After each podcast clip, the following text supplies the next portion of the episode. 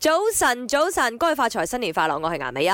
早晨，早晨，我係林德榮。係啦，我哋今日就已經係開始陸陸續續講農曆新年嘅話題咗噶啦，因為要提醒你，下個週末就係農曆新年啦。係啦，下個拜六咧就係呢個年卅晚，星期日咧就已經係大年初一㗎啦。係啊，即咁係你當要然辦年貨，要就 weekend 嘅話，this weekend is the last 除 weekend。咗開始大掃除之外，就係要買啲新嘢咯。啊，因為喺新嘅一年一定要有新嘢嘅。嗯我屋企新嘅嘢咧就一定係吊喺門口嘅燈籠咯。哦，每年都要換㗎。啊，嗰個係我姨做俾我嘅，佢攞紅包封嚟做嘅，哦哦哦好哦。用心。我以為係嗰啲大大盞，即係你知啦，你住大屋要大大盞嗰啲燈咩籠大大㗎盞咧嘛細細隻嘅啫，不過佢犀利之處咧，嗰啲燈籠咧係由舊年吊到而家咧，舊嗰批都仲喺度㗎。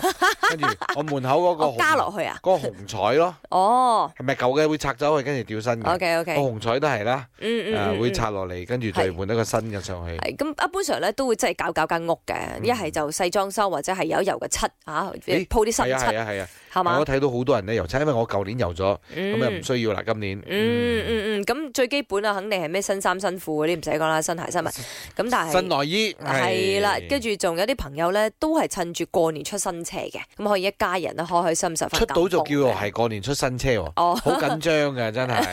而家啲 sales 都唔敢擔保幾時可以俾到架新車你咁啊啱，即係係嘛你揸個新車翻去 home town 過年，幾舒服幾開心，你知會唔會有冇人有新男朋友新女朋友咁樣咧？你呢個 最好啦，即係每年都帶一個新嘅翻去。 哇！你爸媽應該 O 晒嘴咁樣啦， 咁 happening 嘅。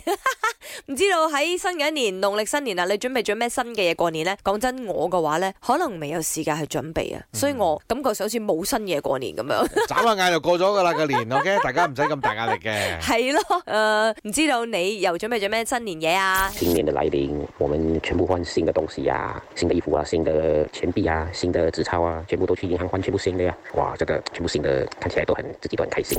每一年都有啲新嘅嘢，咁今年我新嘅就比較特別啦。我為我父母買咗一間新嘅屋，希望今年佢哋可以喺個新嘅環境、新嘅屋入邊過一個開心嘅年。在今年的农历新年里呢，老天为我跟我老婆带来了新的东西呢，就是我们的小宝贝女儿，她即将在这个新年期间来跟我们见面啦，所以我们两公婆都很期待小宝贝的到来。谢谢。